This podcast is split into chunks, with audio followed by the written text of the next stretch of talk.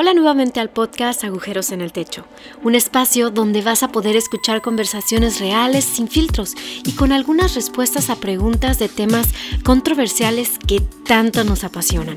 Te invitamos a escuchar esto con tu mejor taza de café, porque esto se pondrá buenísimo. Que disfrutes este episodio. Ya no sé qué intro decir en estos episodios, pero bienvenidos a Agujeros en el Techo. Estoy bien contento de poder estar con cada uno de ustedes. Les cuento que los próximos tres episodios tratan sobre relaciones. A diferentes niveles hay diferentes conversaciones y en todos hay demasiado oro.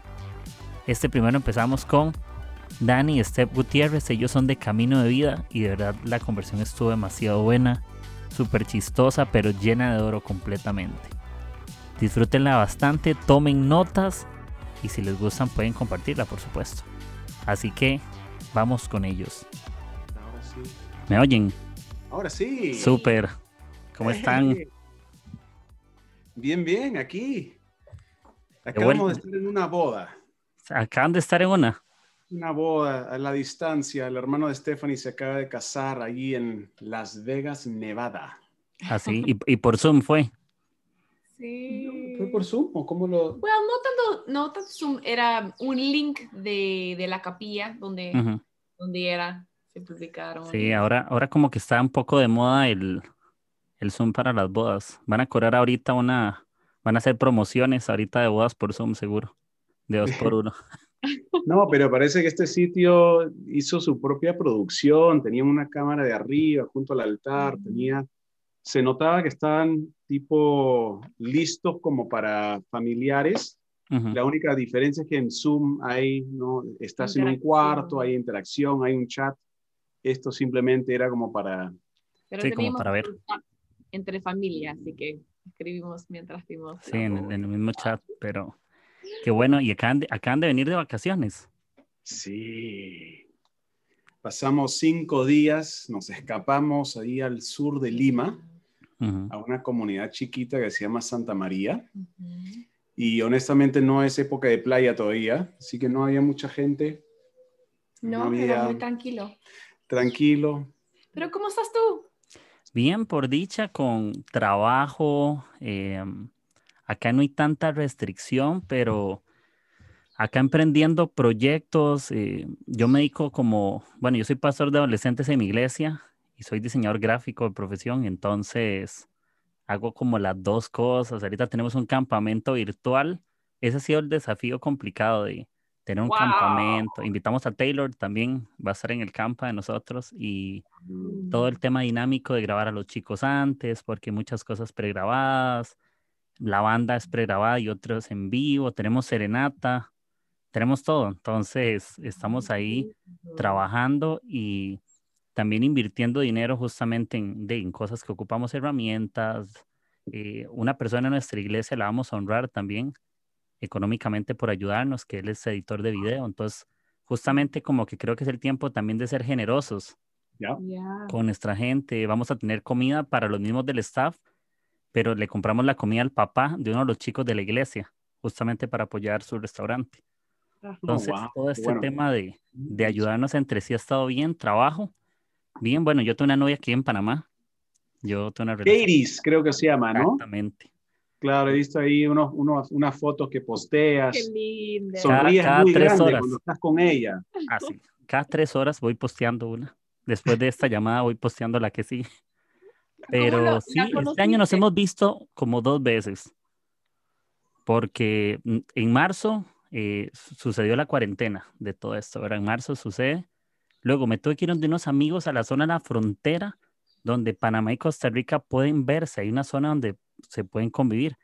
Pero no pude ir a la casa de ella. Ella vive como a 10 minutos de donde estábamos, pero no puedo pasar porque es zona ya donde están los policías y Ya no puedo. creo. Entonces, ahorita estamos viendo cuándo abren porque ya tenemos viajes. Aquí pueden entrar, creo que Paraguay, unos estados de, bueno, Estados Unidos siempre algo hay que los dejan entrar algunos estados. Siempre sucede, eh, creo que, no sé, o Guatemala o por ahí. Pero Panamá, que es frontera con nosotros, posiblemente en enero, dicen. Wow. Entonces yo me voy a tener que escapar en diciembre ahí. eh, me meto una, en el baúl del carro y, y me voy por ahí.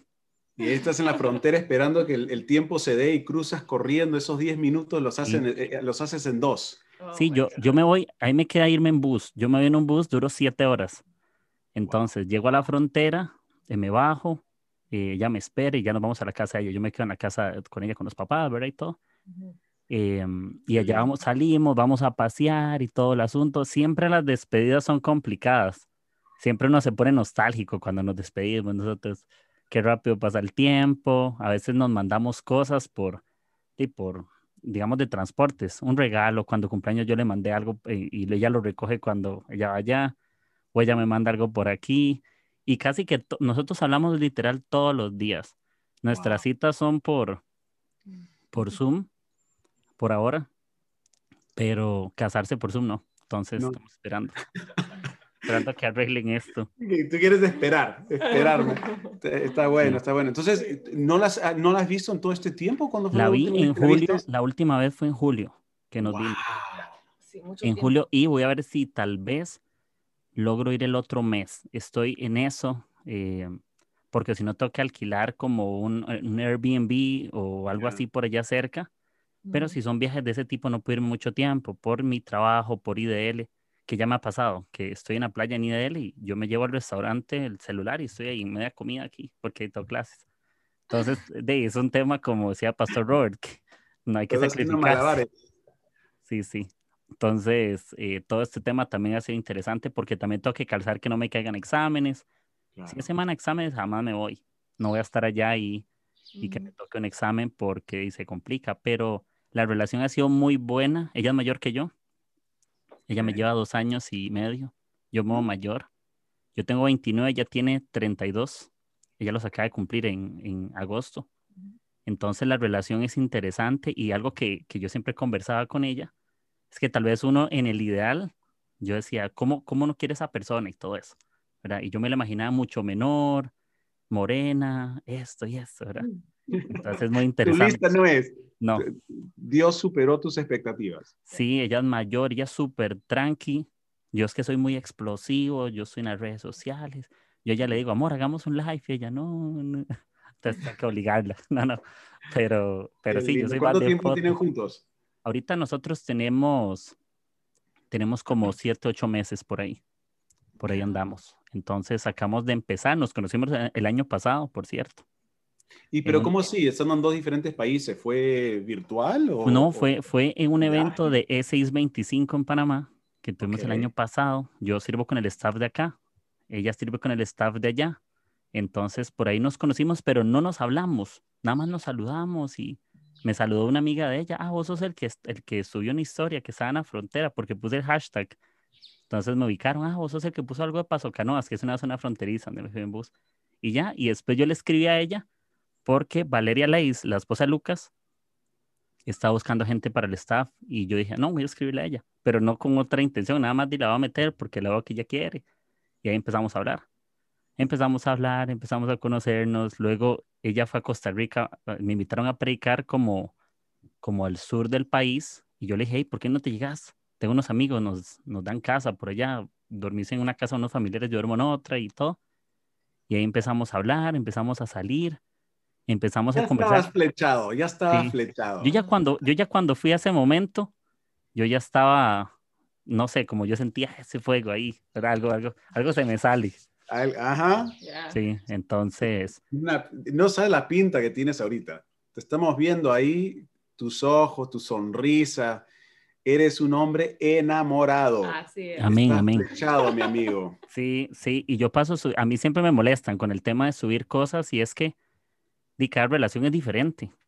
Cada relación es diferente y la gente a veces no entiende el tema de la distancia. Yo no siento que ya es que viva en Europa, porque vivo relativamente cerca. Es como si tuviera una novia que ir en la playa, ¿verdad? pero, pero de también este tema de la cuarentena ha sido complicado porque hay que alimentar la relación constantemente, hay que estar eh, de escribiéndonos, llamándonos y hay que ser más creativos por la distancia. Yo no puedo decir, como no la veo, como no estamos cerca, no puedo hacer nada. Entonces, de justamente es eso y mi idea es comprometerme pronto. No voy a decir, ahora les escribo por WhatsApp cuándo o por Instagram, pero para no decir. tu secreto está salvo con nosotros. nadie más lo va a escuchar. Sí. estar orando por eso. Una historia increíble para sus hijos. Sí, exactamente. no van a saber, no van a creer cómo nosotros nos conocimos. Vayan a eventos cristianos, les voy a decir, vayan. En las actividades cristianas. Conviene, conviene. Total, total. No en los bailes. Del, podcast. Sí, bueno. ¿Cuándo, lo empezaste? ¿Cómo, te está yendo? Súper, lo empecé en, en marzo, abril del año pasado. Eh, justamente, bueno, mi podcast se llama Agujeros en el Techo. Siempre es bueno conversarlo, siempre es bueno hablarlo y es del de Marcos capítulo 2 de la historia del paralítico. Justamente de donde sus amigos se encuentran al paralítico, hacen un agujero en el techo y lo meten. Entonces justamente es eso, que en la vida somos o el paralítico en momentos o somos el amigo. ¿Verdad? Que un día levantamos la mano y pedimos ayuda porque no sabemos hacia dónde ir. O a veces nos toca ser de, el, el, héroe que ayuda a otros. Y, y, yo creo que en la vida al final somos uno de los dos siempre. Hay días donde me levanto como el paralítico, no sé qué rumbo tomar, no sé dónde están mis sueños y ocupo levantar la mano y que alguien me lleve, que alguien me, me levante. Y también la otra parte de que somos los héroes porque hay gente que se nos acerca, nos pide consejo. Y, no, y nos suele suceder que hay veces que damos consejo, pero el día siguiente el que ocupo consejo soy yo. El que ocupa escribir cómo se siente soy yo, el que ocupa ser vulnerable. Y, y justamente el nombre nace por ahí. Yo lo había hablado con otro amigo, lo íbamos a hacer entre los dos Solo que él hizo otro, él se llama Julio Navarro, él tiene sobre el Enneagrama, habla oh, mucho. claro, los dos estábamos juntos en un podcast con Misty sobre, somos los dos Enneagram 9, así que los conocí. En sí, nosotros tomamos café y todos somos amigos aquí. Íbamos a empezarlo ah. juntos, pero de, habían ciertas variables diferentes, tal vez que no íbamos tan cerca y, y tal vez tenemos puntos de vista un poco diferentes. Y él es como más hacia esa línea, él es más de, de libros, ahora subió algo de Mafalda, yo soy más como del, del, tema muy del corazón y temas un poco ahí como que, como que punzan a las personas. Eh, y, y, mi, mi, episodio, por ejemplo, más escuchado ahorita es uno de tatuajes que grabé el año pasado. Es el que tiene más reproducciones. Se llama Jesús Café y Tatuajes. Es el que tiene más reproducciones. Y todos los nombres de mis episodios yo trato de que sean justamente así. Casi siempre grabo con las personas, bien relax, y saco el nombre del contenido. No lo pongo antes yo lo escucho y digo, mira, con Esteban Gradman grabé algo, le puse perlas de sabiduría porque él lo dijo. Wow. Entonces eres medio instigador. Sí, yo empiezo a sacar. Con, las conversaciones que tienes tú, tu deseo es despertar otras conversaciones. Exacto, yo, yo grabo de todo. No tengo una línea como que yo diga, no, yo, yo puedo grabar, aunque no esté casado, yo me animaría a grabar con matrimonio, no importa. Tal vez alguien que me escucha está casado o de novios, o de solteros, o de tatuajes, o de la Biblia, o de Jesús. Y tengo de, de creatividad. Yo como soy diseñador, casi siempre trato que mis episodios tengan esa parte de, de creatividad. He cambiado el arte de mi podcast cuatro veces en un año, porque siempre creo que hay algo mejor que puedo poner. Siempre lo hago. Yo no, yo no puedo sentarme y me siento satisfecho. Ayer en la noche hice un post y yo dije, no, este es. Y lo publiqué y todo. Y hoy en la mañana dije, no. El, que acaba de publicar hace poco. exacto, solo que era con todo rosado. Y hoy en la mañana yo dije, yo me dormí pensando, yo, ¿qué tal si agujeros en el techo lo pongo gris?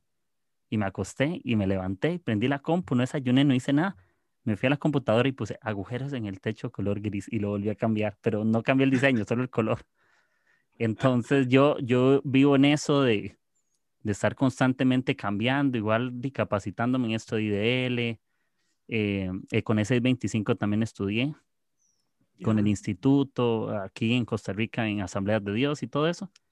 Entonces siempre he sido, y yo creo que por eso tengo la relación que tengo, porque Dios me ha dado la, creatividad para, para hacer algo. Y los momentos que uno pasa con la gente cuando está en distancia es diferente, uno los aprovecha más. Así es. Pues, ¿verdad? Uno como que acumula las ganas de ver a la persona, entonces uno, uno se ve y es como, como una película, uno, ah, donde yo me bajo y yo la veo esperándome ahí, después de meses de no vernos. Entonces, es bonito. Y cuando uno te lloroso. En, tu mente, ya, ya, te ves corriendo en cámara lenta, con el, el, brazo extendido, una rosa entre los dientes. Allá. Ah, y cuando, y cuando ya me despido, los dos llorosos ahí, como abrazados, porque ya sabemos que no sabemos, no sabemos cuándo nos vamos a volver a ver. Y cuando nos despedimos, de no sabíamos.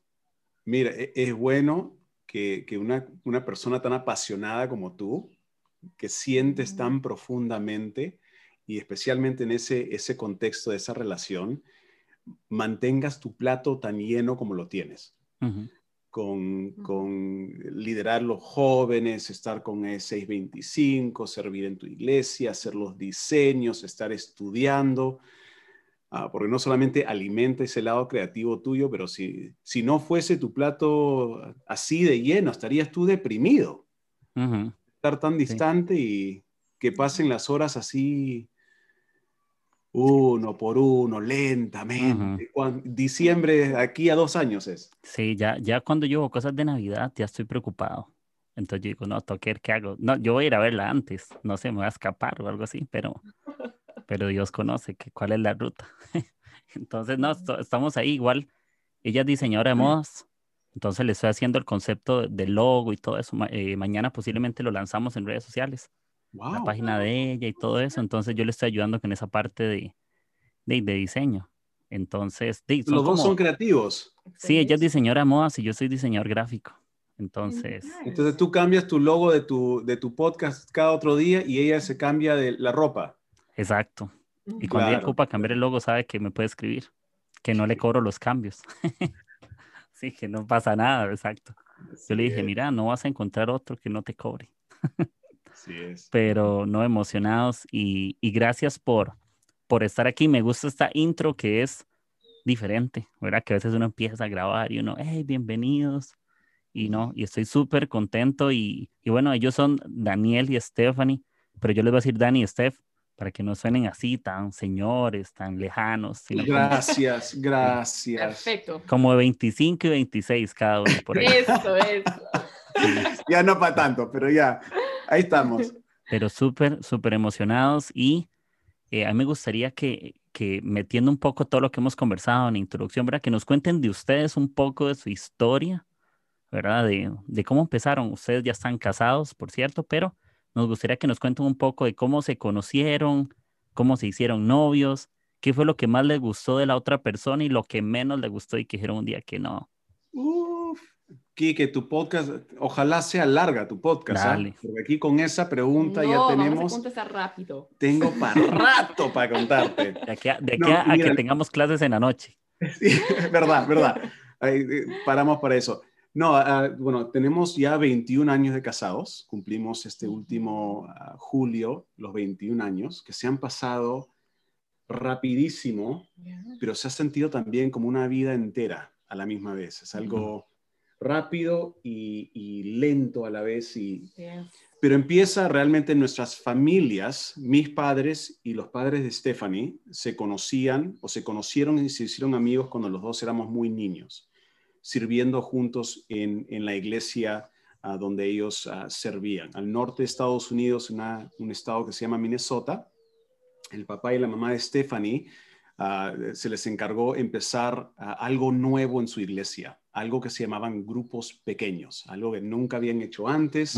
Entonces sus papás empezaron a reclutar diferentes parejas como para empezar estos nuevos grupos de estudio bíblico en casas y mis padres fueron uno de tres otras parejas que ellos reclutaron. Entonces, se hicieron amigos, ahí servían juntos en ministerio. Uh, Stephanie es tres años menor que yo, así que en esos, en esos entonces era muy niña, pues no, una niña pesada, acusete, llorona, ¿no?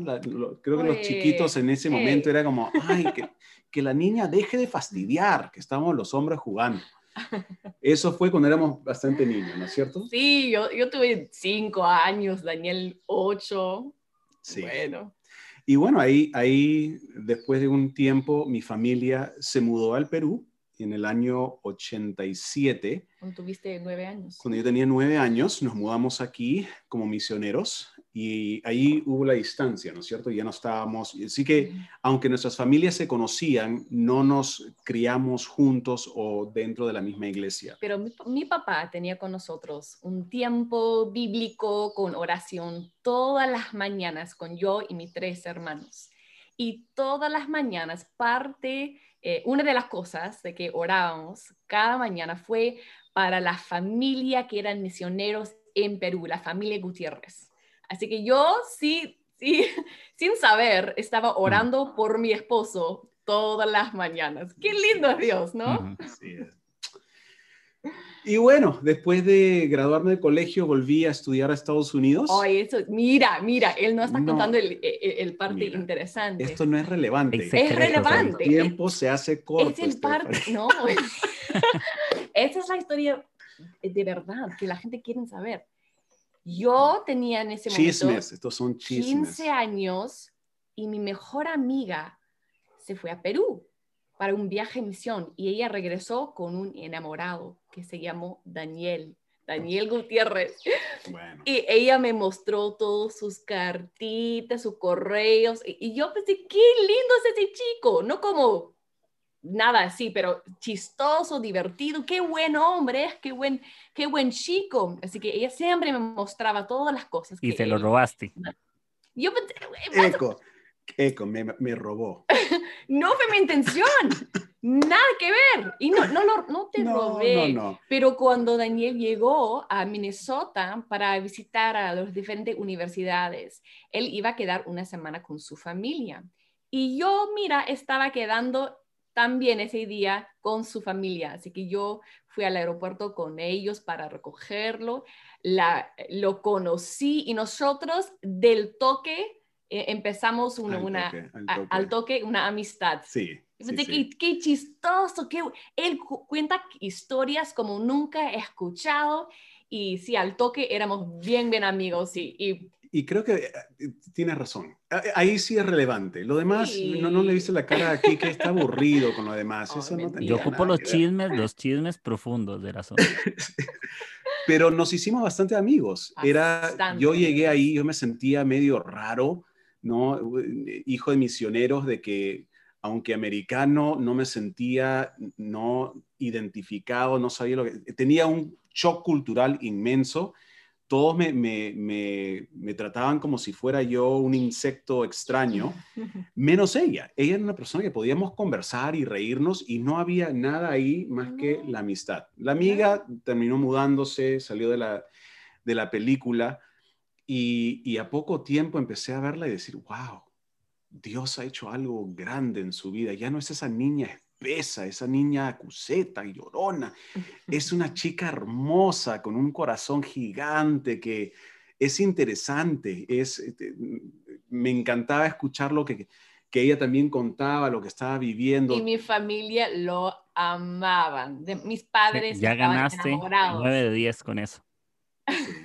Así que no fue Sí. mucho tiempo. ¿ah? Nos, nos casamos jóvenes. Stephanie tenía 18 años. Justo- Casi 19. Casi 19, pero tenías 18. Sí. Y yo verdad. tenía 20, casi a cumplir 21. Así que nos No, casamos. tenías 21, casi 22, porque Así hay tres es. años entre Ah, nosotros. verdad, verdad, verdad, verdad. Sí. Y bueno, Jóvenes, bien jóvenes. Pero nosotros éramos personas bien enfocados, ya sabíamos un poco de qué esperábamos de la vida, habíamos conversado mucho sobre propósitos, sobre eh, llamados y todos nuestros mentores y, y padres estaban al favor de nuestra relación. Así que se- sentimos bien seguros en la decisión. Así que sí. sí, sí, fue lindo. No, fue bonito. Muy jóvenes. Sí se casaron súper jóvenes. Sí. Yo siento Bueno, que ahora como que no se da tanto eso, ¿verdad? Bueno, y, y no, es que, no es que lo sugerimos, ¿ah? no es que No, no es recomendable para todos. decimos, oye, ya que nos, nos- nosotros nos casamos jovencitos, de que todos lo deberían hacer. Creo que como dice Stephanie, o como decías tú, Kiki, hace un rato, cada relación es diferente, Y- total. y cómo empieza, cómo se desarrolla, también cómo, cómo eh, en nuestro caso, la comunidad en la cual vivíamos y nos movíamos, que era la iglesia, nuestros líderes, el- lo- los padres de ella, los padres ah, míos, de que puedan verlo, a decir, ¿sabes qué? En el caso de ustedes, algo está funcionando bien. Y, y ahí haciendo el balance en cuáles son lo- los pros y los contras, para nosotros eran muchísimo más los pros de, de casarnos en ese momento. Obviamente éramos, Quique, te imaginas, inmaduros. Totalmente enamorados, pero inmaduros. Tuvimos Yo no primeros- sabía cómo hacer nada de la casa, pero nada. Nada. Éramos lo opuesto, así Nada. que yo no sabía cómo limpiar, Nada. yo no sabía cómo cocinar, porque mi mamá nunca quería enseñarme. ella le gustaba hacerlo. Y dice, Stephanie, eres tan lenta en hacerlo, déjame hacerlo y podemos jugar después. Mi mamá siempre quería jugar y frustraba con cuán lenta yo era en eso. Pero y que yo sabía hacer era finanzas. Yo era un Yes. capo de las finanzas, de cómo a poner todo. Así que cuando nos casamos, yo me encargué de todas las finanzas y Daniel empezó a mostrarme cómo a lavar la ropa, y limpiar las cosas, porque él había, vivi- había vivido independiente. Yo no, me fui a la casa de mis padres directo a la casa de, de, de él. Pero nos ha funcionado. Creo que muy bien. si lo miras del, del foco tradicional, eh, tuvimos un, un reversa de, lo- de los roles tradicionales, pero en, en nuestro caso, lo que ha formado en nosotros es saber cómo trabajar bien en equipo, porque Ujú. tuvimos que aprender a las buenas y a las malas desde un Ya. inicio. Para salir adelante vamos a tener que no decir, bueno, yo soy hombre, yo no voy a cocinar ni lavar el... No, yo, yo, yo sé cocinar y lavar y, y- y limpiar y hasta el día de hoy creo que eh, seguimos... Sí, Y yo aprendí a hacer las cosas, así que puedo hacer todo, pero desde el comienzo nosotros decidimos, hey, ¿qué son tus fortalezas? ¿Qué son tus debilidades? ¿Qué, qué yo puedo hacer mejor? ¿Qué tú puedes hacer mejor? Y, y encontramos un balance y una forma de hacer las cosas que funciona bien para nosotros. No, no importa qué, qué rol quiere la cultura, no me importa, qué, qué funciona para nosotros. Así que sí, sí, sí, y funciona súper. Estamos contentos. Y vamos 21 años, sigue funcionando. Y hemos aprendido, yo puedo ahora hacer las cosas de la casa si necesito, él ahora sabe de las finanzas, así que somos más maduros y complejos, pero igual, todavía nosotros eh, intentamos hacer lo mejor eh, que podemos y dejar el otro hacer que, que ellos hacen mejor. Me encanta. Yo no les calculaba tanto de casados, de verdad. Yo les calculaba ¿Cuántos nos la, de la casado? mitad de casados, tal vez. Ah, Se los prometo. Tal vez por la Sí. personalidad. Y yo algo que un día, yo hablaba con unos amigos de mi iglesia, yo les paso contando de IDL, ¿verdad? Entonces yo, no, apenas abran cupos, yo aviso. Por ejemplo, hay dos chicos que están en colectivo de Iglesia Ancla en México. Ujú. Y de IDL yo les dije, eh, abren cupos, pero eso sí, si se meten, tienen que ser esclavos. Porque si no, si no, si no se meten con compromiso, no da Sí. tiempo, no da tiempo porque es muy es full. Y, y algo que, que yo les contaba es, y esto yo no se los he dicho, pero yo les dije, yo me conecto los lunes porque me gusta ver cómo Steph ve a Daniel cuando hablan, cuando están en las grabaciones, la forma en que se ven. Entonces yo siempre que los estoy ahí, yo tengo ahí varios videos y todo, se los tengo que enseñar. Cuando estamos grabando las historias y todo eso, entonces yo creo que también los detalles en las relaciones cuentan. A veces nos olvidamos de los detalles o nos acostumbramos a que como ya eso pasó, como ya el enamoramiento, como ya nos casamos o como ya somos novios, entonces ya no insistimos en tener detalles. Incluso creo que hasta la comunicación, cómo no se ve, cómo trata a la otra persona, la capacidad que yo tenga de ceder o no, porque muchas veces en los noviazgos nos cuesta.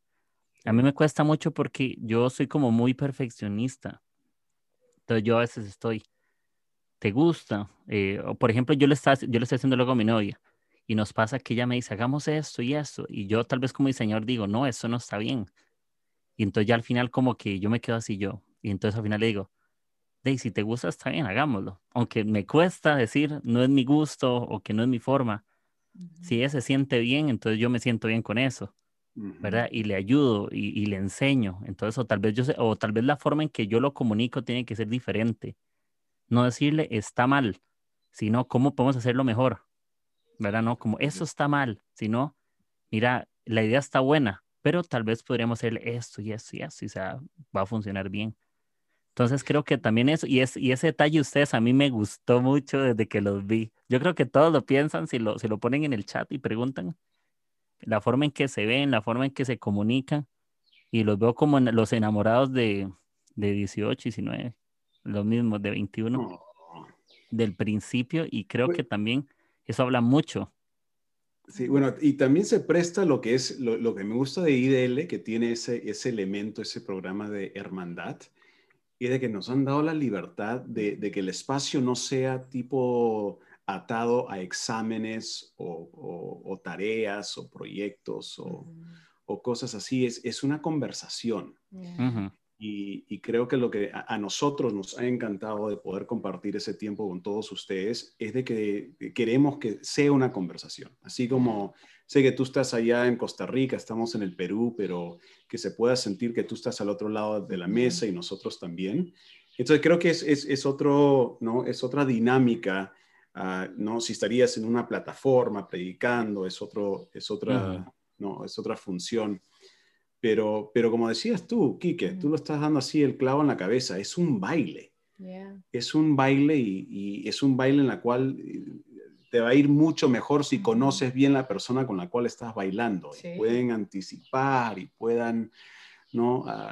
Y nosotros éramos muy afortunados en que los dos llevábamos el mismo eh, bachiller en la universidad, que era de comunicación por comunicación humana, porque es diferente. Eso que iba a explicar. Sí, no es de media, ni es de, de diseños o, Radio, televisión. Nada así, era ah, uno enfocado en comunicación humana, que tiene que ver con comunicación interpersonal, intrapersonal, grupal, eh, familia, matrimonios, no verbal, todo eso. Así que eso nos servía muchísimo comenzando nuestra relación porque estábamos empezando esa relación de matrimonio y novios mientras estábamos aprendiendo esos conceptos. Así que podríamos ponerlos en práctico en nuestra relación del comienzo y, nos servía demasiado, creo que. Sí. Y nos sigue sirviendo. Sí. Y que yo creo que todos los días. lo que estás aprendiendo tú en esta, en esta etapa tan hermosa del noviazgo, de, caer enamorado y, ver todo lo bueno y lo puro y lo bello. y también empezar a darte cuenta, hay que negociar cuando estoy hablando con ella sobre el diseño. E, e, es, e, si vamos a asumir algo, vayamos a asumir de que ella tiene otra perspectiva en lo que quiere y prefiere y lo que le parece chévere para su diseño. Entonces, todo lo que estás aprendiendo ahorita en esta etapa del noviazgo, vas a ver que te sirve y lo vas a seguir repitiendo una y otra y otra vez en diferentes etapas. ¿Por qué? Porque como personas no somos personas estáticas. Somos personas dinámicas. Seguimos creciendo y aprendiendo y en diferentes capítulos o etapas de la vida. Por ejemplo, cuando Stephanie dio a luz a nuestra primera hija. Y por primera vez ella se volvió madre, yo padre. Era una etapa nueva y ella literalmente era una mujer nueva a quien yo tenía que conocer de nuevo preferencias y dinámicas ya que entró nuestra primera hija a, nuestra vida. Cuando nos mudamos ah, de Estados Unidos y volvimos aquí en al Perú hace nueve años, volver a, conocerla de esa manera, ¿no? Una persona que está aprendiendo un, idioma que no hablaba antes, está viviendo una cultura que es totalmente extraña para ella. Entonces, es, es constantemente, no es que en la, etapa de que cuando éramos jovencitos y enamorados, ahí ah, hacíamos ese tipo de negociación o baile y ahora ya ya no, no, hasta, hasta el día de hoy. 100% es así, porque la gente se casan y piensan que están casando con, con, una persona, casando con una persona, y va a ser la misma persona en 20 años. Ni, ni reconocer que la persona va a cambiar. Yo digo, muchas personas si, se imaginan un vid, vid se dice, ¿no? The vine. La vid, eh, una vid. La vid. Sí, donde una, crece... una vid Básicamente... Las uvas. Sí, si tú, mi papá es jardinero, así que él, él tiene eh, una estructura en su jardín que se llama en inglés un trellis, así que es algo que tiene es la forma de, es como un, es como un arco, cual, para que trepen, no una trepadora. Exacto, eso, eso es. Y, y si personas ponen una vid en un lugar, ¿qué pasa? Es la vid crece y crece como quiere. Em, empieza así como una plantita, pero cuando crece, va a crecer a la derecha, a la izquierda, a cualquier parte, se mueve. Pero si un buen jardinero quiere que su vid crece en una dirección específica, él tiene que ah, ponerlo como coserlo por la, tejerlo dentro de esa trepadora. Tejerlo, exacto, para que crece en una dirección juntos, específico. Y nosotros somos ya una, una planta, pero tenemos partes a nuestra planta. Se imagina una vid con dos partes. Si dejamos nosotros, nuestro matrimonio, a crecer sin prestar atención, sin quedar conectados, sin direccionarnos juntos, vamos a crecer en direcciones totalmente diferentes y un día mirar uno al otro y decir, ¡Ah! pero ¿qué pasó? Empezamos juntos, ¿dónde fuimos? ¿Quién eres tú? No eres la misma persona. Sí, ya no es el mismo con la mm. cual me casé, obvio. Obviamente no, tenemos que estar intencional en nuestra relación, a tejer en una forma eh, similar, específico, intencional. Así que sí somos diferentes, somos uno y somos diferentes, somos dos a la vez. Y esa tensión es uno que es muy, muy interesante y muy importante. Sí, y esa tensión es lo que siempre añade lo que es el misterio, la necesidad de conocerla, esa, e, ese misterio de decir, ¿sabes qué? Conozco mucho de ella, pero no conozco todo he estudiado mucho de ella, pero tengo mucho por, por estudiar. Así que tenemos 21 años, pero tenemos para rato. Sí. tenemos muchos años por delante. Como, es como que, tengan días de casados por ahí. Les queda mucho. Y no, y me encantan las experiencias que tenemos de, de cosas que hemos vivido, de cosas que hemos aprendido. Y esa parte donde dicen que hay que seguir conociendo se nos olvida. A veces llegamos a conflictos y decimos, es que usted no era así como si ya conociéramos a la persona. Y tal vez hasta, hasta al contrario podría suceder que gente que evoluciona o que madura o que se guarda rencores o cosas que nunca habló y, la, y lo desconocimos. Entonces yo creo que, y es algo que les quiero como también preguntar un poco, como, como qué consejos o, se le puede dar a, a, los noviazgos, a relaciones, para que mantengan encendida esa comunicación, el amor, incluso hasta el romanticismo, porque creo que ahora hay noviazgos que son muy bonitos, pero ya parece que pasó de moda ser romántico. Ya no es como si te bajas mm. del carro, ya no abres la puerta porque ya son novios. Lo hacías para conquistarla, pero parece que se nos olvida. O a veces eh, pensamos que como el te amo estrellado, ya no lo decimos tanto, porque se vuelve una palabra más, entonces no lo decimos. Y creo que todos los días eh, son la oportunidad porque ni siquiera sabemos hasta cuándo vamos a vivir.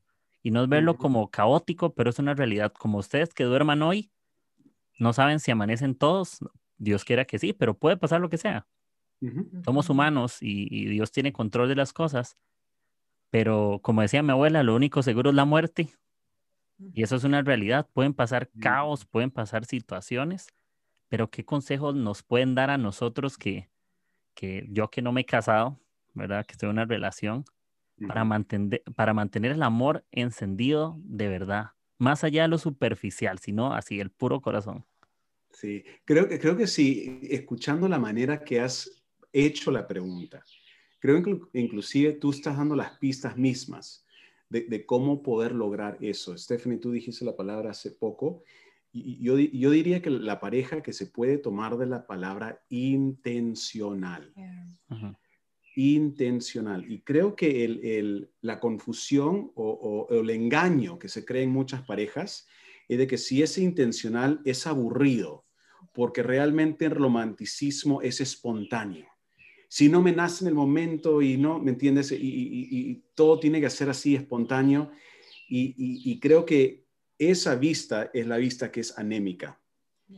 Es la vista del intencional, como dices tú, los días están contados y esa cuenta solo lo tiene Dios. Voy a ser intencional con esta relación, con las oportunidades, con los recursos, con mi creatividad, para realmente regar y sembrar en la persona que me importa más, ¿no es cierto? Y como dices, hay diferentes personalidades, hay diferentes personas y gustos y colores y todo lo demás, pero hay que, hay que, hay que encontrar la manera de poder regar y romanticismo no es necesariamente flores o velas, e, eso sería lo típico, pero romanticismo es poder comunicarle a otro ser, otro ser humano de que tú guardas un lugar especial y único en mi corazón. Este detalle, este, esta manifestación de mi amor, solo lo hago por ti. Y lo hago de esta manera porque conocí algo de ti y creo que a ti te va a gustar.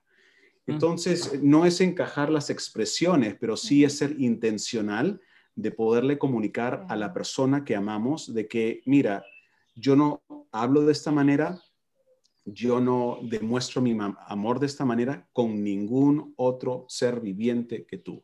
Creo que eso es lo que es romance. Y yo creo que, como dices, eh, ser intencional, sí, es una de las cosas más importantes. Y si podría añadir otra palabra que a mí me ayuda demasiado, es curiosidad. Mm. Curiosidad. Porque, ¿qué pasa cuando dejamos a tener un interés en algo? Se convierte aburrido. Mm. Y hay muchas parejas que sienten como, ya yo conozco a mi esposo, ya no hay más para conocer, ya yo sé que él va a hacer, ya yo, ya, ya yo sé. Y con esa actitud no hay curiosidad. Y cuando pensamos en las cosas que nosotros disfrutamos en la vida, son cosas de que estamos curiosos. Queremos aprender más. Quiero estudiar eso porque me, me interese. Quiero explorar eso porque me interese.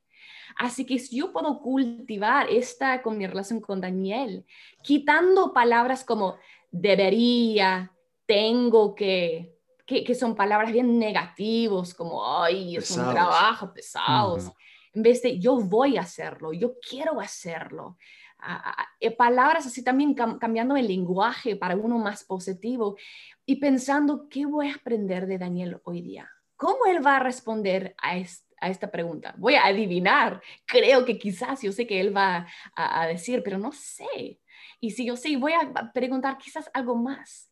Si voy a sorprenderlo, ¿cómo él va a responder? Pero estoy curiosa porque yo sé que eh, como hemos mencionado, yo no conozco 100% de Daniel de hoy día, ni Daniel del pasado, y definitivamente no Daniel del futuro. Siempre hay más para, para saber. Yo, yo, yo recuerdo diciendo a Daniel hace 10 años, Daniel, yo quiero mi doctorado en ti quiero que tenga mi doctorado, mi, doctorado Daniel Gutiérrez. Así que es, es algo en que quiero seguir estudiando toda mi vida, porque para mí Daniel es una persona fascinante. Él me fascina, la verdad, desde el primer día que lo conocí.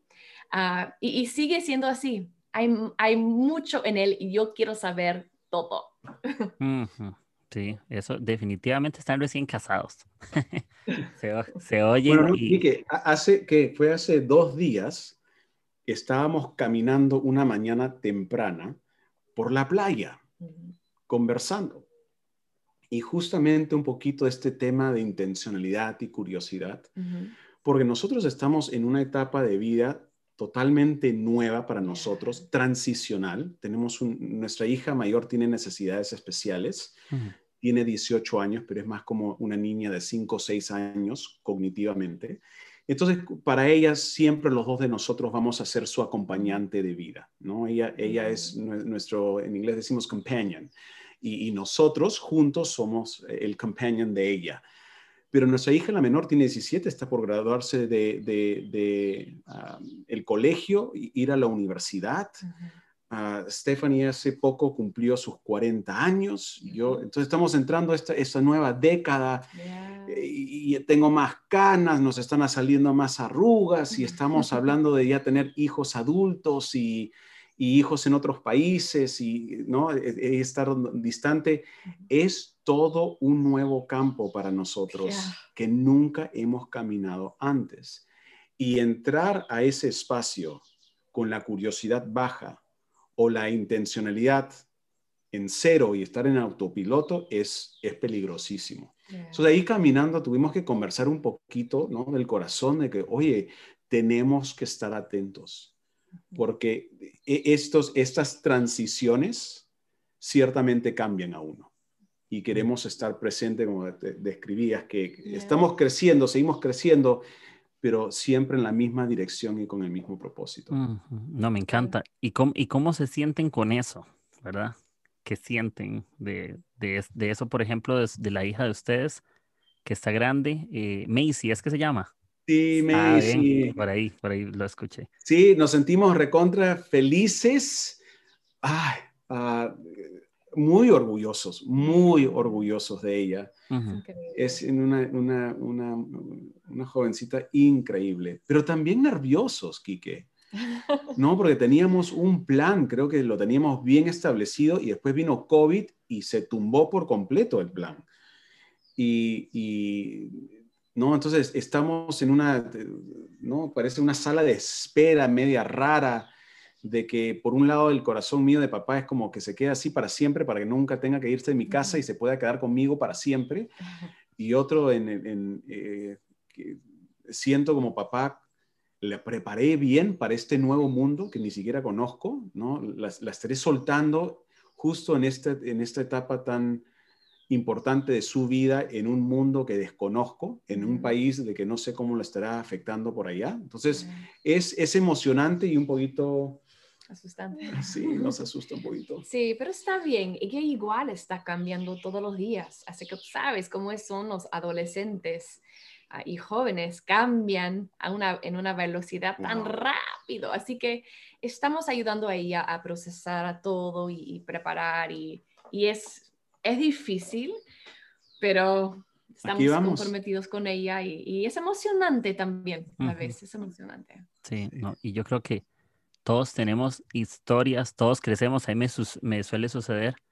Yo ya estoy pronto a delegar eh, lo de- el área de adolescente después de nueve años y parece que Wow. el tiempo no pasó.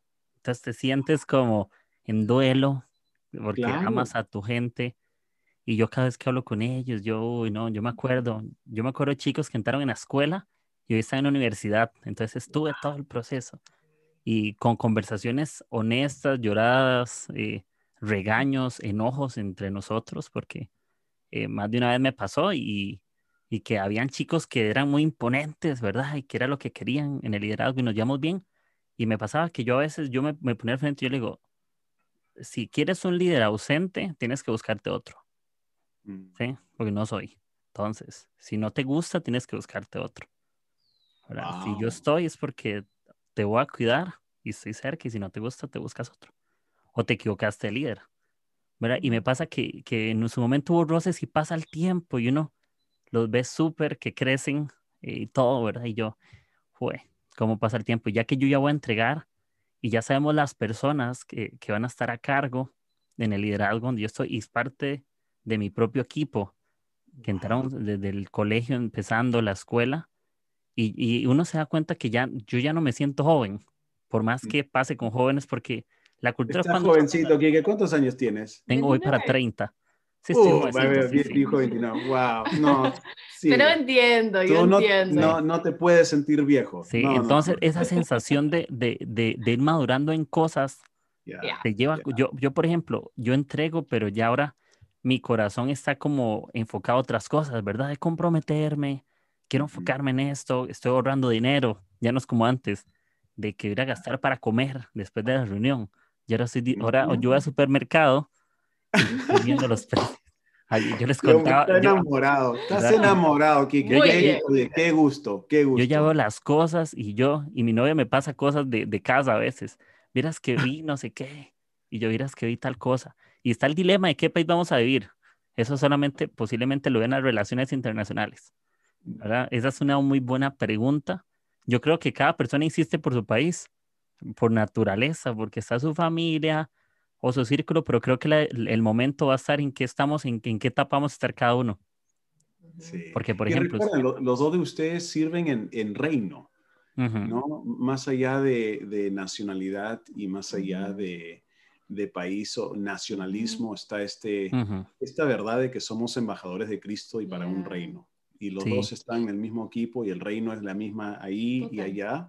Y es, y es, y yo sé que Dios les va, les va a dar sabiduría, Ujú, les va a sí. mostrar, y, y- y capaz es un tiempo aquí, es un tiempo allá, es uno, lo, lo mejor que podemos hacer es el siguiente paso en la dirección en la cual Dios nos llama. Ujú. Pero sí tienes razón de que cada persona, o especialmente cuando hay dos diferentes culturas, Sí. nacionalidad, no- los dos somos ah, de los Estados Unidos, pero Daniel vivía de 9 años hasta 18. años acá en Perú y sus papás son peruanos, así que para nosotros tenemos ese mezcla de culturas y mi familia es muy diferente que su familia y aún para gente que no vienen de diferentes culturas, todos vienen de diferentes familias y cada familia es una cultura. La forma que tú, tu mami hiciste las cosas no es como mi mami hizo las cosas y, y que yo pensé que la, la mujer hace eso, pero no, en mi casa no, o, o, cosas que creemos, tradiciones, todo.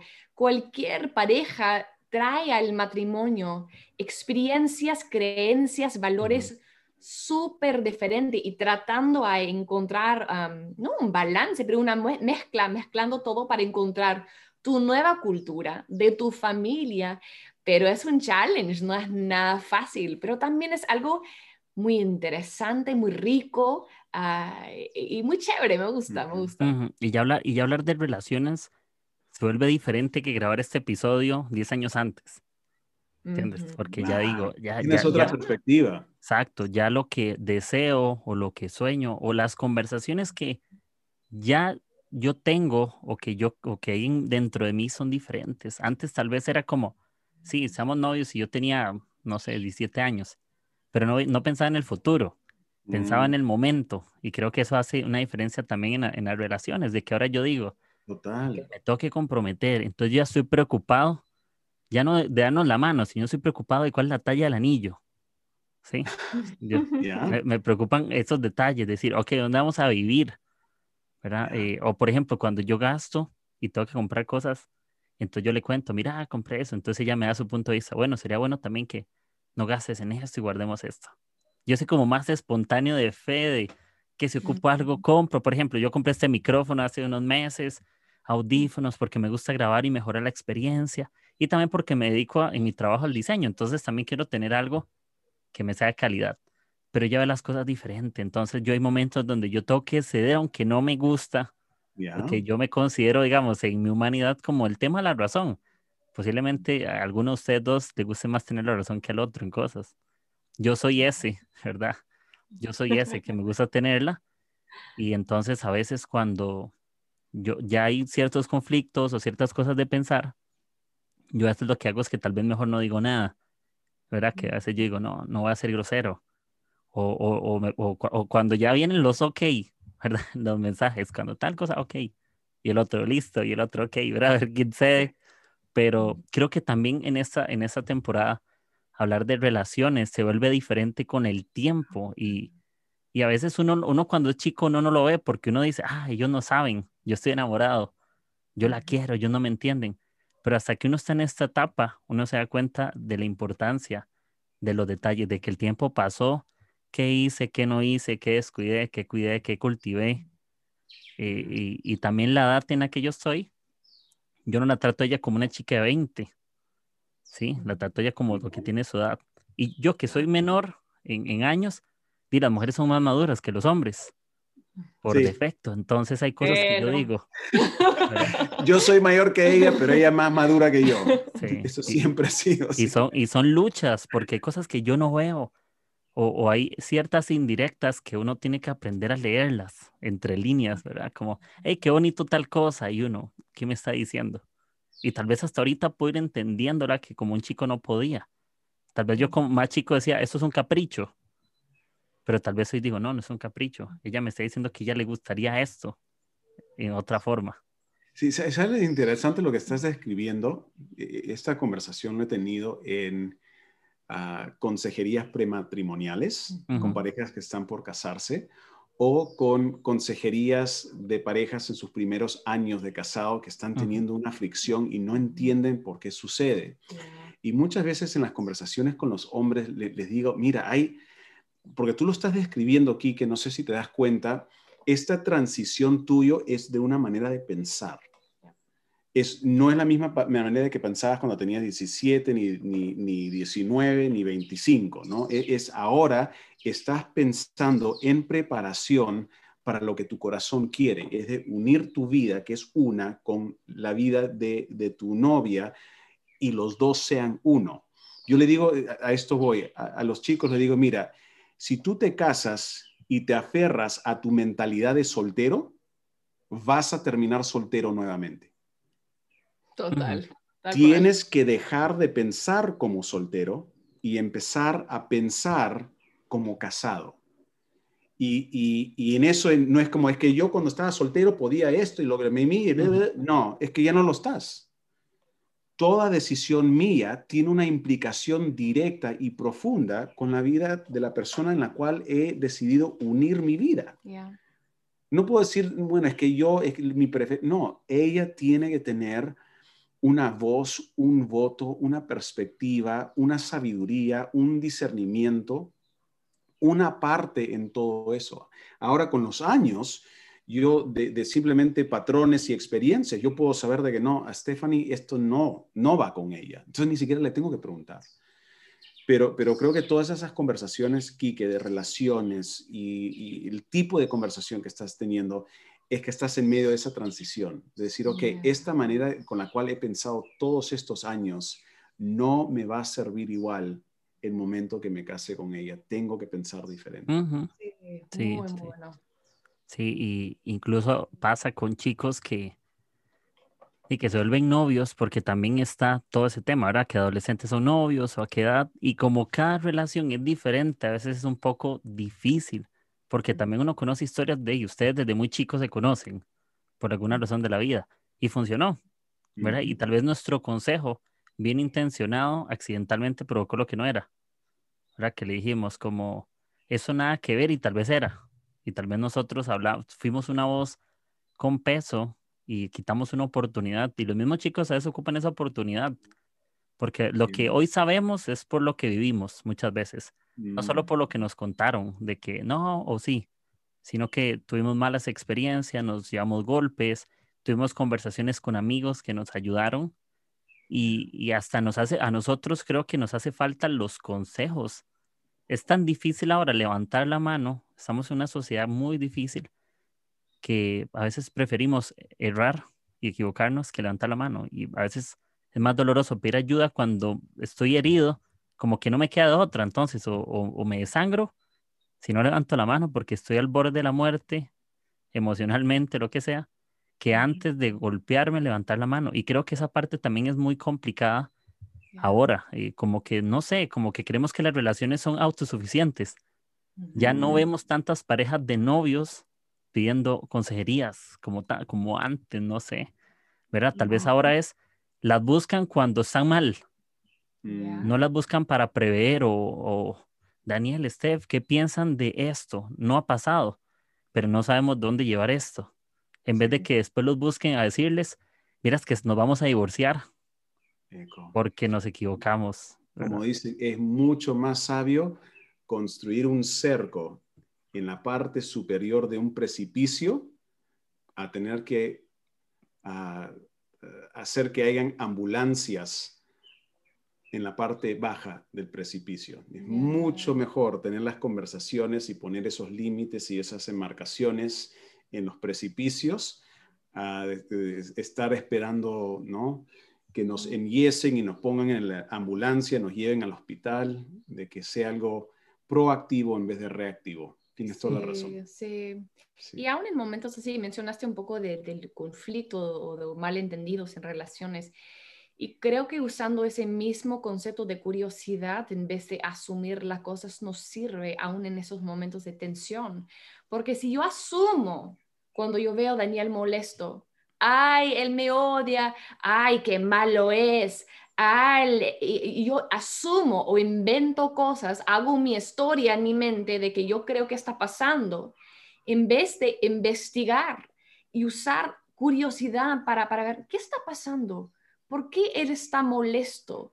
Y, a veces poner un poco de pausa en, en tantas emociones y usar mi espíritu, mi, mi lado lógico a, preguntar, ¿puedo preguntar por qué eso te molesta tanto en vez de asumir que es mí, él está molesto conmigo o hay algo malo con él? Y un, una cosa que nosotros uh, sigue, seguimos uh, usando y usamos un montón en el comienzo de nuestro matrimonio era algo que se llama metacomunicación. Metacomunicación es comunicando sobre su comunicación. Por ejemplo, de un ejemplo, cuando nosotros nos casamos, Daniel es una persona apasionada. Para ellos que no lo conocen, es apasionado, es emocionante, le gusta eh, expresar las cosas con mucho volumen a veces, pero no, no grita, pero es volumen porque él tiene tantas cosas para decir y tanta emoción. Y en mi familia, nosotros nunca, nunca queríamos gritar. Evitamos todo para eh, no gritar, porque mi papá, mi abuelo, gritaba mucho y eso hizo daño a mi papá. Así que mi papá intentaba con todo su ser no gritar. Y a veces sí, explotaba, gritaba. Así que para mí grito, gritar era la cosa más terrible del mundo cuando yo escuché, escuchaba el volumen de Daniel, pero, no te, pero, yo, pero yo, no, yo no te gritaba a ti, mm, sino llegaba a decir... Voy a expresar, déjame explicar. Cuando yo escuchaba su volumen, yo lo malinterpretaba como era gritos, era él gritando a mí cuando era simplemente su emoción de pasión, de expresar. Él estaba contándome algo que pasó.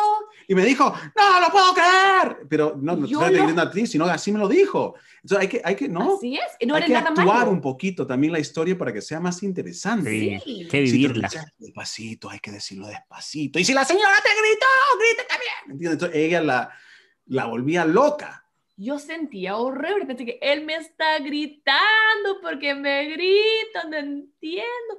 Y eso seguía pasando y él no entendía porque yo estaba tan Oye, no te estoy dañada y triste de esas cosas. Dije, Stephanie, no estoy gritando. Yo no entendía hasta que un día en mi clase hablaba de medio comunicación y fue como una luz. Yo dije, Daniel, yo creo que yo sé qué está pasando creo que cuando tú hablas fuerte, con pasión, yo la escucho como me estás gritando y podríamos tener una conversación. Daniel dice, Stephanie, no hay forma.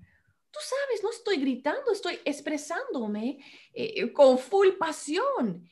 Y yo digo, ok, ok, ok. Y yo sentía mejor, pero yo podría decir, ¿sabes qué, Daniel? Mientras yo estoy tratando a acostumbrarme a tu pasión y entender ese mejor, ¿me ayudas con algo?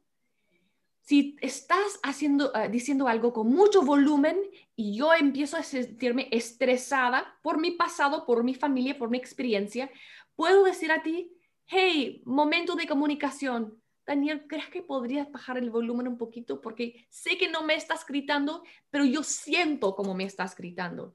Y él dice, claro, que sí. Te doy la versión aburrida. Eh, no hay problema. hasta que yo podría acostumbrarme, y ahora no me molesta de nada, a mí me encanta su pasión, pero me, me demoraba tiempo en acostumbrar y él era paciente conmigo de bajar el volumen, pero muchas parejas no tienen esas conversaciones. O se ofenden rápidamente. Otro, mira, nos casamos, otro lado de metacomunicación, y venía el sábado en la mañana. Ya no había ni clases, no había colegio, yo me despertaba con esta hermosa mujer junto a mí. y yo decía, yo miraba mi anillo y decía, qué bueno que estemos casados. Y qué bueno que estemos solos. Y yo entraba como para darle el beso y ella, ¡uh! tu aliento huele a diablo. Tu aliento huele a muerto, ¿me entiendes? Pero, pero llegó la metacomunicación que me podía comunicar que el aliento. no, pero déjame terminar, tú ya hiciste tu ejemplo, este es el mío. Eh, no, el, el, el, la comunicación no verbal de los microbios en mi boca la estaban ofendiendo, no yo. Esto, pero al comienzo era como, ay, no, ay, ella, pero ya no me ama, ya no se siente apasionada por mí. No se da cuenta que sábado en la mañana no hay mejor momento para expresar nuestro amor conyugal. ¿Y por qué me rechaza? Y no, era, no me rechazaba a mí. Entonces, llegando al metacomunicación, me podría decir, Daniel, oh, un ratito, ¿por qué no te vas y te lavas la boca tres minutitos? Y aquí ya es otra cosa. Yo digo, pero claro, no hay problema, me lavo tres veces la boca si es necesario. Y ese cambio o esa comunicación permitía que no, algo que podía haber sido drama, se volvió, bueno, algo de película. Buenísimo. Pero es así, a veces es, sobre cosas tan chiquitos así como cepillar los dientes, que es algo de dos minutos, y a veces se trata de cosas que vienen de nuestras familias, patrones, hábitos, formas de pensar, cuando uno te, tiene que tomar el tiempo de tener la conversación y, y dice, wow, yo no sabía que yo sentía así, ni me reconocía antes en la vida que tenía ese concepto de la volumen, de los gritos, o lo que sea, lo que sea, podría ser de cualquier tema, pero en el espacio de metacomunicación, en vez de asumir, poner pausa y decir, hey, estoy incómoda con eso, o eso no está funcionando, ¿por qué? y que, que hace muchas parejas es que ellos cuando están en conflicto miren uno al otro y hacen conflicto así, pu, pu, pu, pu, pu, pu, pu. es tú contra yo. Cuando realmente, y eso pasa como reacción de emociones, si podemos quitar ese problema de contra y recordar que nosotros somos un equipo y es nosotros contra, el, conflicto. el conflicto o con eh, eh, resolver el problema, e, es mucho mejor cuando trabajamos en eso como equipo, pero para hacer eso tiene que quitar, eh, o no quitar, pero tiene que poner pausa en las emociones. Si estoy full emoción, quiero culpar a alguien, quiero culpar a algo. Y miramos a la primera persona o, cosa que vimos, él, ella. Nos pasó hoy día. Eh, Nos pasó hoy día. Sí. Yo leí algo me incendió Así es. y salí como un gorila. Um, Eso fue hace dos horas.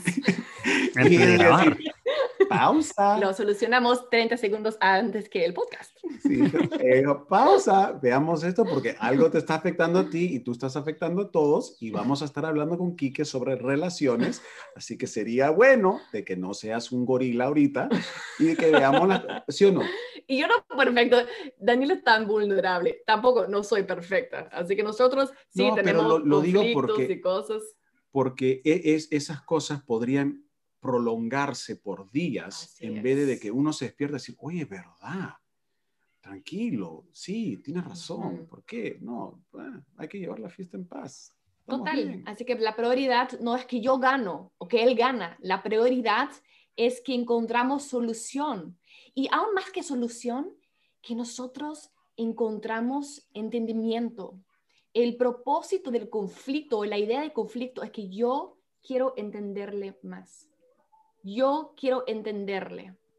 Y si Él entiende a mí, si podemos encontrar entendimiento, eso es todo en, conflicto. Ya, ya. Bueno, hemos hablado mucho. Sí, me encanta. Ahora ya. Me encanta lo que, lo que decían. Y me gustaría nada más, eh, tal vez cerrar con esta parte. Y es sobre los pensamientos negativos. Hace un mm. par de lunes, ¿verdad? Los pensamientos. Hoy día mismo terminamos ese tema. Y me gustaría que la gente lo escuche, porque no tienen el privilegio que tenemos nosotros de escucharlo. Entonces, ¿cómo afectan los pensamientos negativos del siempre y el nunca? ¿verdad? Y todas estas cosas. Y, eso, no podemos tomar crédito de eso. Esos vienen de un doctor en los Estados Unidos que se llama Daniel uh, Amen, Daniel Amen básicamente. y él, doctor, Sí, es un doctor Daniel Amen. Y él los llaman los ants.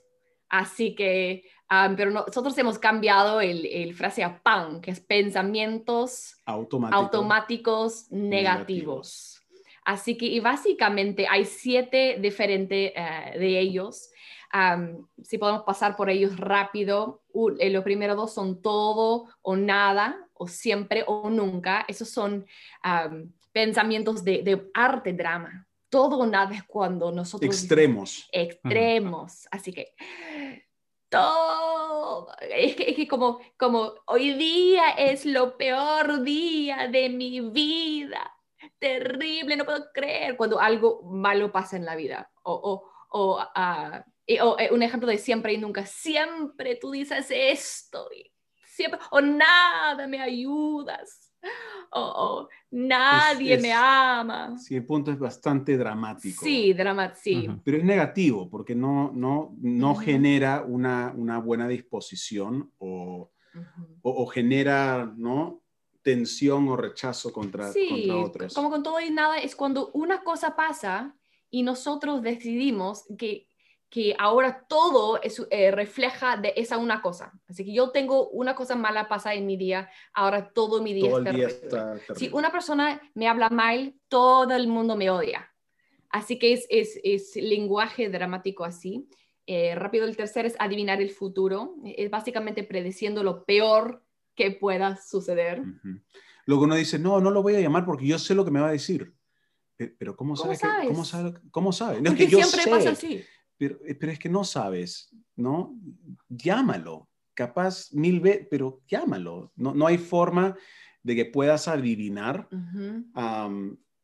¿no? Y, y siempre es adivinando y pensando lo, lo que va a venir y es lo peor, ¿no? Es vas negativo. a adivinar, adivinar lo bueno. Yo Sí. sé cuando yo me voy a, voy a esta fiesta, toda la gente me van a amar. Todos me van a amar. Yo recuerdo una vez, eso pasó nosotros, fuimos a una fiesta hace años y había un montón de personas como con mucha tensión, era un ambiente muy incómodo, muy incómodo. Una mala mezcla. Y Daniel dice, yo sé qué va a pasar, va a estar horrible, la gente van a pelear. Y yo digo, yo sé qué va a pasar. Yo voy a entrar en esa fiesta y todos me van a amar, todos me van a hablar. Y mira, no somos siempre así, pero eso sí pasó una vez. Fuimos a la fiesta, yo disfruté mi noche demasiado y para mí fue horrible. No, Le hubiera hecho caso, le hubiera hecho eh, caso. Mira, y no, no significa que siempre eh, eso es que pasa, pero cuando nosotros adivinamos eh, el futuro, nosotros, por ejemplo, eh, cuando yo me fui a la fiesta, porque yo te- tuve el concepto de que va a ser una buena noche, yo entré con ganas de hablar con las personas, con no verbales abiertas, con ojos abiertos, boca abierta, manos abiertas. Así que libre y con esa libertad y gozo la gente me respondieron en una forma buena. Pero me imagino que, que uno se va a ir a, a un lugar y deciden que la gente no van a gustar. ¿Cómo van a entrar? Van a cerrar los brazos, van a mirar el piso, van a estar en sus celulares, no van a intentar hablar con la gente porque ellos ya saben, va lo que va a pasar. nadie me va a hablar. ¿Y sabes qué? Nadie te va a hablar, porque por tus no verbales estás comunicando con los demás, déjame en paz. Y pero como esa persona dice, mira, te, te dije, eso pasó, sí pasó, pero no por las razones que, que estabas pensando antes. Sigamos, mira aquí, lectura de mente, que es también otra manera negativa de pensar, y es parecido, e- es el que dice, yo sé lo que está pensando Quique, yo sé lo que está pensando. Ujú. Y la, la realidad es que no, no, no sabemos lo que está pensando. Ella me- no me saludó. Sí. Yo sé qué pasó. Es que ella está ofendido conmigo. Si porque- asumimos. asumimos. Eh, yo olvidé a saludarla por su cumpleaños, así que ahora ella está molesta conmigo. No, no no tiene habla con nada ella que y ver contigo. Terminó la amistad. No, no nos sirve. No, nos sirve, asumimos. cosas así. 99.9% del tiempo no están pensando en ti. No, no es, no, no, no se trata de ti. El quinto es etiquetando. Sí, y etiquetando es básicamente ah, cuando nosotros recibimos de otra gente o nosotros pongamos sobre nosotros eh, etiquetas que no nos sirven.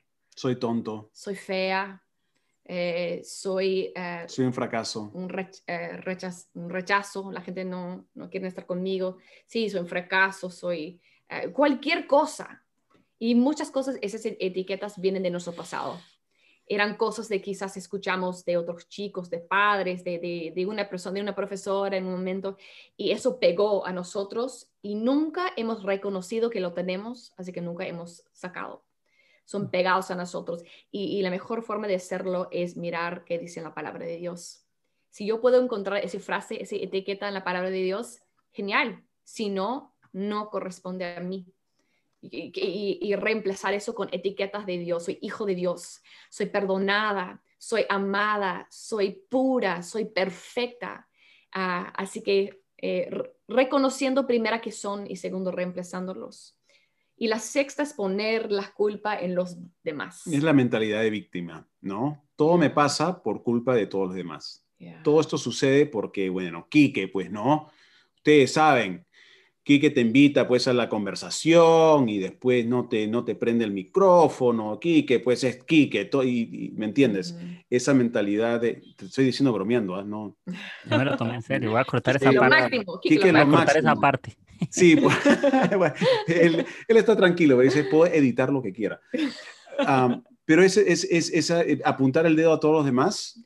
Y lo que pasa cuando tenemos eh, esa idea de eh, que somos víctimas o esa mentalidad, eh, los víctimas no pueden cambiar su situación.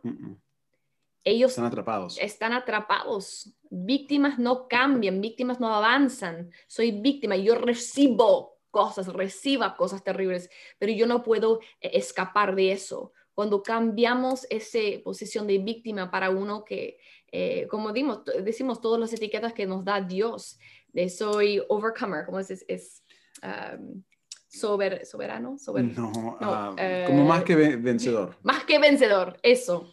Ah, podemos empe- empezar a tener más control, obviamente con el Espíritu Santo, pero tener el poder de cambiar la situación.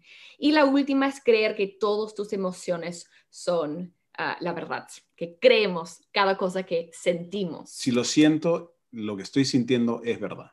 Sí, eh, también yo recuerdo en el comienzo de nuestro matrimonio, yo Daniel, yo, yo siento, yo siento como nosotros nunca salimos, así que sí, siento como nunca tenemos tiempo juntos. Y Daniel decía, no importa que sientes eso, no es la verdad. Sa- Salimos hace un par de días. Yo, Tus "Ay, sentimientos te verdad". están mintiendo. Comimos pizza hace tres días. Sí. O eso es algo más chistoso, pero podría ser algo profundo. Eh, cuando yo siento eh, como alguien me odia o hay algo muy fuerte, si yo lo siento, voy a portarme como es la verdad. Cuando muchas veces no, las cosas no son la verdad. Las emociones están aquí para ayudarnos, no son malos.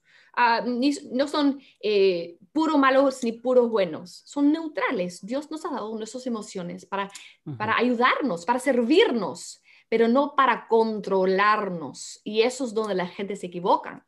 Cuando nosotros decidimos que cada cosa que sentimos es la verdad y vamos a seguir por medio de, de Sí. ellos. Pero no le des más, porque si no, no va a venir esta noche hermandad. Sí, no, ya, ya, ya lo tuve y entonces ahí no les, les va a Va, pasar. va a llegar a 15 mis minutos compañeros. tarde, vas a ver.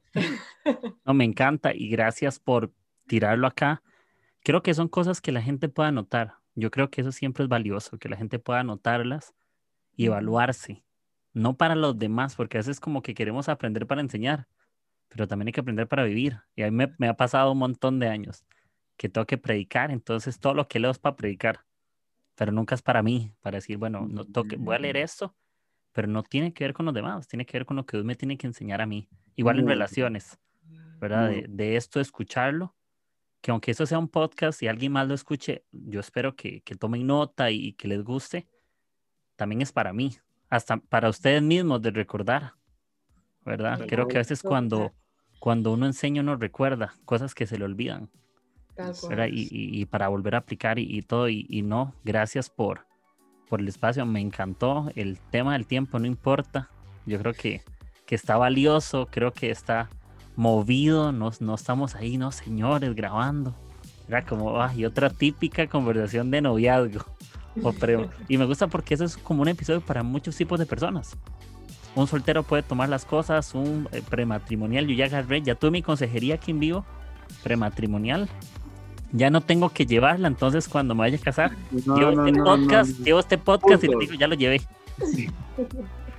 Pero no, No, me pero encanta. tienes razón porque cada uno de nosotros estamos en relaciones. Ya. Y Ujú. esos principios que hablábamos hoy día, muchos de ellos, sobre los pensamientos, sobre metacomunicación, ellos eh, aplica a cualquier relación. Podemos usarlo para mejorar en ellos. Así que tienes razón. Miguel. Sí. Me encanta. Y de verdad, gracias eh, por lo que hacen. Eh, la idea es ir a Perú el otro año con mi novia, entonces vamos a cenar. Bienvenido. Y nos vemos. Bienvenido. Entonces, eh, yo dije, no, yo tengo que ir a Perú, yo no puedo pasar por IDL y nunca ir. Eso no puede suceder. Eso es la verdad. Entonces, tengo- voy a ir y, y espero verlos y que después hasta grabemos en vivo y digamos, ¿se acuerdan cuando hablamos de, no- de prematrimonial y todo? Y ahí ya están Bien. casados, ya están. Sí, sí, yo espero que sí, aunque sea comprometido, pero ahí vamos, algo, Sí, algo va. sí, ahí, ahí vas, ahí vas. Entonces, no, gracias por, por la conversación, por el tiempo y si a alguno algo le gustó, igual comparta esto, eh, no solo el podcast, sino notas. Tal vez ustedes lo ocupan a escuchar, alguna persona. Yo lo ocupaba a escuchar, así que yo mismo lo comparto, ¿verdad? Con otros. eh, y gracias a ustedes dos por lo, por lo que son, por lo que hacen en, en su iglesia, en su país. Y de verdad nos inspiran muchísimo. En serio, se están perdiendo muchos y no están los lunes en IDL. Así que todos a matricularse, por favor a escucharlos y, y gracias por, por la amistad y por las cosas que vienen. Y seguimos adelante amigos, así que muchas gracias, los esperamos en otro episodio y gracias Dani y Steph por, por el tiempo. A Ah, ti, gracias. Gracias por la invitación. Un placer. Si te ha gustado el episodio de hoy, no olvides de compartir con tus amigos y en tus redes sociales. Recibe las notificaciones de nuestros nuevos episodios suscribiéndote en Spotify, Apple Podcast o Anchor. Gracias por formar parte de Agujeros en el Techo. Nos escuchamos hasta la próxima.